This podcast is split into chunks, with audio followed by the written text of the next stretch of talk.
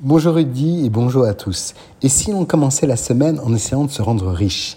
La bourse se porte très bien ces derniers temps. La bourse de Paris a même battu la semaine dernière son record datant de 2000. C'est la conséquence d'une reprise économique rapide pour les grands groupes internationalisés. Mais c'est tout autant l'autre phase des taux d'intérêt artificiellement bas. L'indice des 40 plus grosses valorisations de la Bourse de Paris a atteint 6 927 points. C'est un niveau qu'il n'avait pas touché depuis septembre 2000, il y a donc 21 ans. Alors comment expliquer ce rebond? D'abord, les résultats de très grandes entreprises sont bons. Les investisseurs constatent la reprise et manifestement ils ne sont pas affolés par les grains de sable qui grippent cette reprise comme les pénuries de certains produits, dont les matériaux ou même l'inflation. Ça, c'est la théorie. Dans la vraie vie, le contexte est celui des taux d'intérêt très bas qui font que l'argent et l'épargne vont vers les actions ou l'immobilier et nulle part ailleurs.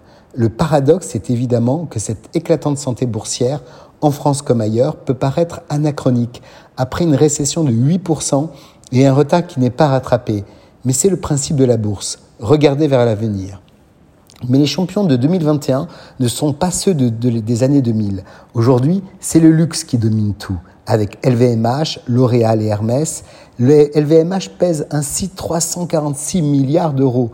En 2000, les reines, c'était les valeurs technologiques, notamment Orange, qui s'appelait alors France Télécom. Même si on n'a jamais autant utilisé la tech et le numérique, le secteur pèse moins et pour une seule et simple raison, tout se passe aux États-Unis la bonne santé boursière actuelle est un signal de confiance, mais cette confiance reste fragile.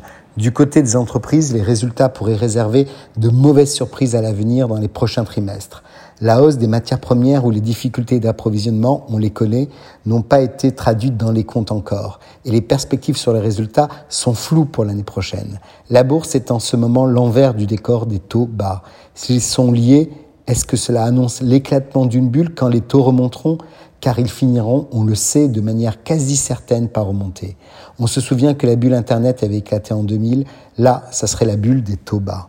La vérité, c'est que personne n'en sait rien, alors que de manière raisonnable, on se dit qu'il est encore temps d'investir en bourse une petite partie de son épargne qui n'est pas essentielle et pour lequel on a un horizon au moins de 3 à 5 ans.